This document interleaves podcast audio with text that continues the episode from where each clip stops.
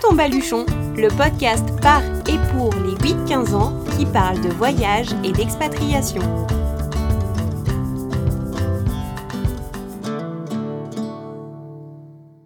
Bonjour à toutes et à tous. On se retrouve pour le deuxième épisode de Prends ton baluchon, le podcast par et pour les 8-15 ans. Je suis très émue car je reçois aujourd'hui une invitée spéciale j'ai rencontré Louise à Melbourne, en Australie, lors de son tour du monde avec ses parents et son petit frère Martin. Elle a une place toute particulière car elle est à l'origine de la création de ce podcast. C'est suite à notre rencontre que ce projet est né. En effet, j'ai été marquée par sa maturité et son regard sur le monde. Je lui ai laissé carte blanche pour le thème de notre discussion. Elle m'a alors proposé d'aborder le fait que le voyage lui a appris à vivre avec moins de choses. Je vous laisse découvrir son témoignage plein de valeurs à transmettre et de prise de conscience sur notre belle planète. Prends ton tout petit baluchon, nous partons pour un tour du monde avec Louise. Alors bonjour Louise, pour euh, cet épisode du podcast, c'est toi qui as choisi le thème de ton intervention parce que c'est quelque chose qui te tient à cœur. Tu vas nous expliquer pourquoi dans un petit moment. Je voulais juste en introduction bah, que tu te présentes, nous dire d'où tu viens, euh, voilà ce que, ce que tu fais pour le moment. Alors, je m'appelle Louise, euh, j'ai eu 10 ans en mars, et donc nous, on a fait un grand tour du monde avec ma famille, on a bien profité, et euh, le sujet de ce podcast, c'est ce qui m'a beaucoup étonné, c'est qu'il y a plein, plein de gens qui ne sont pas riches, mais qui nous sourient tout le temps, qui nous accueillent, et qui sont très sympas. Alors euh, justement, tu m'as dit que tu aimerais évoquer euh, le fait de vivre avec moins de choses. Est-ce que tu peux m'en dire plus là-dessus? Alors euh, on s'est rendu compte qu'en fait on n'en avait pas beaucoup besoin. On vit dans un petit appart, mais ça nous dérange pas si on devrait si on devait y vivre assez longtemps. Mais en fait, on s'est rendu compte au fil du voyage qu'on peut faire comme comme ces gens-là. On n'est pas obligé d'avoir tant de choses. D'accord. Et c'était important pour toi de, transmettre ça? Euh, Bah oui, parce qu'il y a plein de gens qui ne sont pas comme ça et je trouve que bah, leur manière d'être comme ça là-bas, bah, c'est très sympa, ça donne envie euh, bah, d'être avec eux, de partager des moments, enfin faire plein de choses. Oui, c'est plus, euh, j'ai l'impression quand tu me racontes que c'est plus partager des moments que partager des, des choses vraiment. Oui, partager des moments, leur expliquer ce qu'on fait, eux qui nous voici aussi des choses parce que de temps en temps ils nous montrent leur culture, ce qu'ils mangent, etc.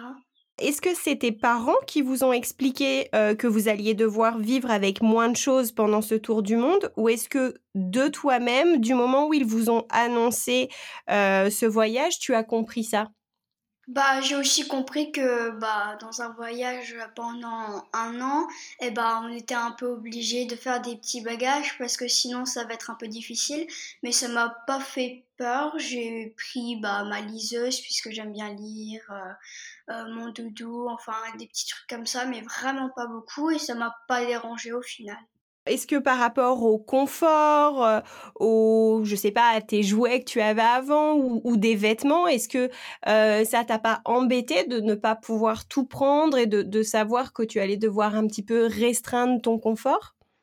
Alors mon confort, euh, ça me dérangeait pas trop qu'on soit dans la même chambre ou des choses comme ça.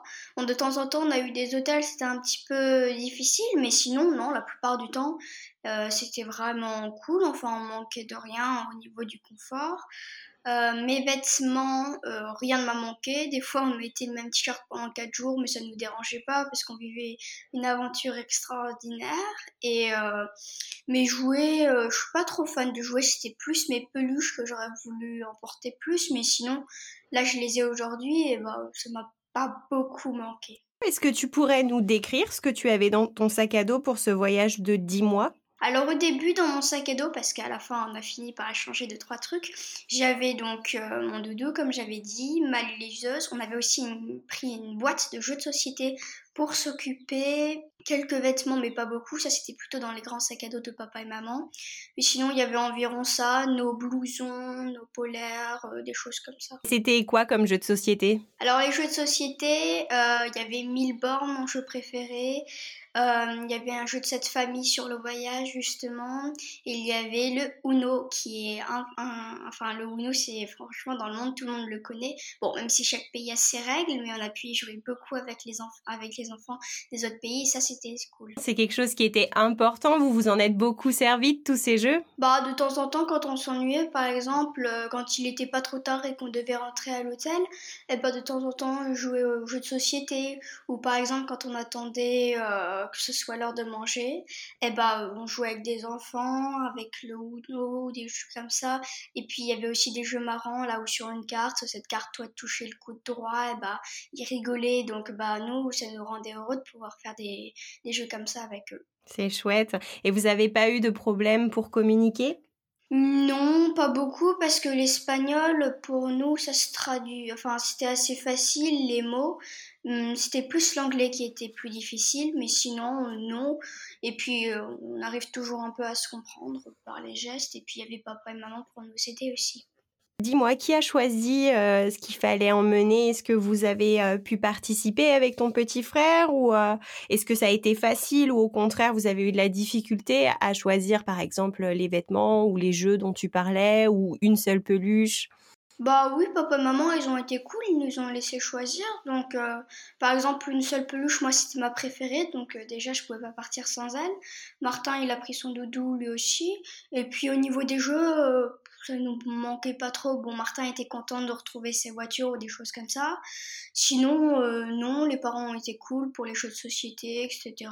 Rien nous a manqué pendant le voyage parce que, en fait, on n'avait pas trop le temps de jouer aussi tellement on faisait des trucs. Alors, euh, ça servait pas à grand chose de prendre trop de jouets. Et puis, au niveau vêtements, bah, on s'est équipé avant de partir. Euh, on a pris des vêtements de voyage et tout et tout. Et puis, ça nous a pas trop manqué, même si là, de temps en temps, on est content de retrouver des petits trucs, mais bon, ça nous a pas beaucoup manqué.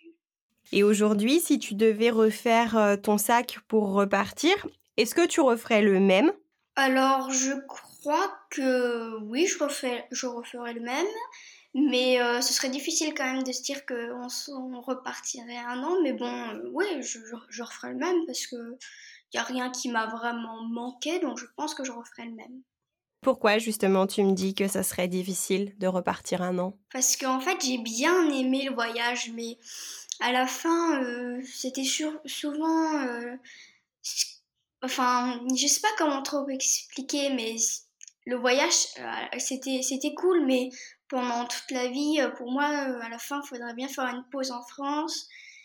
Même si c'était difficile de rentrer après avoir fait des choses merveilleuses, mais sinon à France, retrouver des gens français, tout et tout, bah, ça manquait peut-être un peu la nourriture française, même si des fois on se faisait des petits plaisirs dans certains restos, mais ça, enfin, faire une pause parce que ça fait, ça fait plus d'un an qu'on n'a pas vu nos familles, donc pour les revoir, on a pu voir déjà quelques-uns de nos amis, mais la famille, donc euh, partir encore une fois un an, peut-être faire une petite pause avant.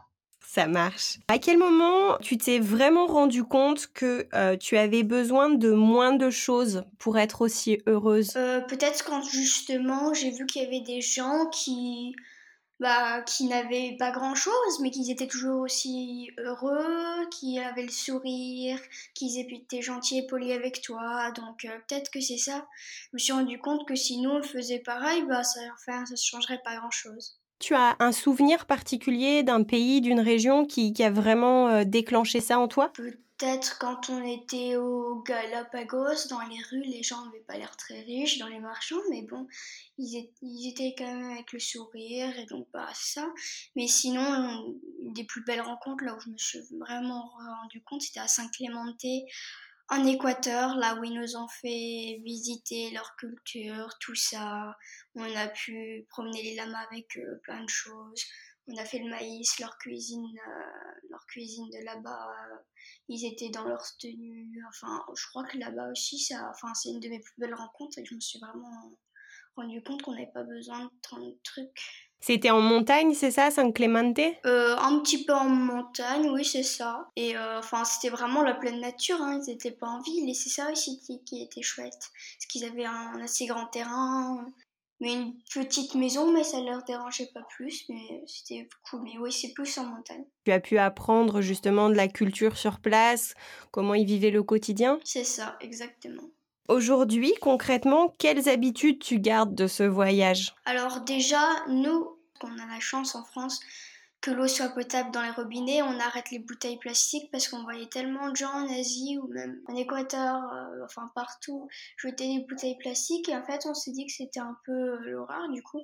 Nous on n'achète plus, sauf euh, de trois quand on va en camping-car parce que le camping-car malheureusement l'eau n'est pas potable, mais sinon bah on boit au robinet parce que les, les bouteilles, ça, ça, ça, nous a marqué avec les déchets, à Martin et moi, et papa et maman.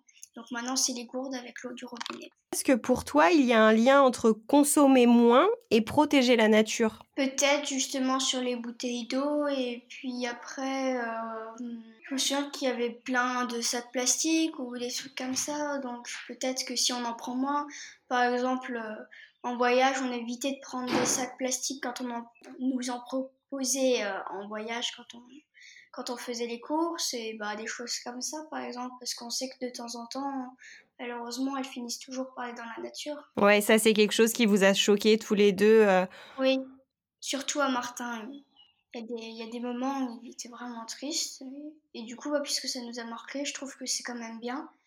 Parce qu'on essaie de faire plus attention est-ce que tu as l'impression que, par exemple, euh, en France, on a euh, beaucoup de choses et que ça, hum, on, se rend moins compte des essentiels? Si, si, si. Ça, par contre, on, sait qu'en France, on a de la chance sur plein de choses au niveau de la santé, des maladies, des vaccins, de tout ça, de l'eau, robinet, comme je disais, potable, d'avoir des logements, enfin que ça soit assez qu'on soit en sécurité en France à certains endroits, bah on se rend compte, enfin il y a des gens, bah euh, ils se plaignent et ils se rendent pas compte qu'en fait dans le monde il peut y avoir des endroits bien plus pires que la France au niveau de plein de choses. Est-ce que ça, tu t'en doutais avant de partir ou euh, vraiment tu l'as réalisé quand tu étais euh, dans certains pays? Avant de partir, j'étais, je vais pas dire petite, mais je me rendais pas encore trop compte. J'avais j'avais l'impression que, tous les autres pays ressemblaient un peu à la France, mais différemment, parce que sinon on serait pas parti en, tour du monde, mais peut-être avec plus d'animaux, des trucs comme ça. Et puis quand je me suis rendu compte que je me trompais, qu'il y avait des pays euh, plus pauvres, bah, bah c'est là que je me suis rendu compte qu'en France on a beaucoup de chance sur plein de choses. Comment tu l'as vécu justement ce décalage? Est-ce que parfois c'est dur? Est-ce que ça t'a fait peur? Est-ce que ça t'a fait de la peine? Euh, De temps en temps, dans les grandes villes, ça me faisait peut-être un peu peur. Mais sinon, euh, dans certaines villes, euh, bah, bah, j'étais triste pour les gens. Mais quand je me suis rendu compte qu'ils étaient toujours aussi heureux, avec le sourire, et bah, je me bah, j'étais quand même contente parce qu'ils étaient heureux, même si à la fois ils étaient assez pauvres. Donc ça, ça t'a réconforté de sentir que eux, ils en souffraient pas? Oui, c'est ça. Et est-ce que tu connais, pour revenir euh, sur notre thématique un petit peu générale, la définition de minimaliste? Est-ce que tu sais ce que ça veut dire? Non. Minimaliste, en fait, c'est le fait de vouloir vivre avec moins pour euh, profiter pleinement de ce qu'on a. Ah oui.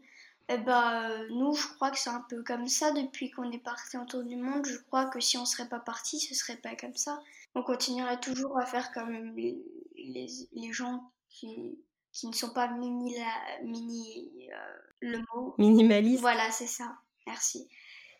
Du coup, bah euh, oui, je crois que nous, on est un peu comme ça. Le voyage, ça a vraiment été une prise de conscience sur tout ça, tu penses? Oui, nous, ça nous a appris plein de choses, on s'est rendu compte de plein de choses, et du coup, bah, on s'est dit que si on les pratiquait, ce serait peut-être mieux. Et tu parles de nous, c'est-à-dire toute la famille. Tu penses que ça a eu le même impact euh, sur tes parents et ton petit frère?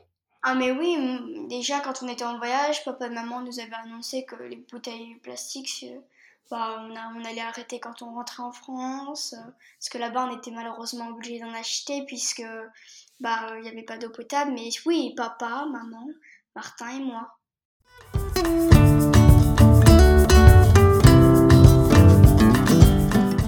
La première partie de l'épisode consacré à Louise se termine ainsi.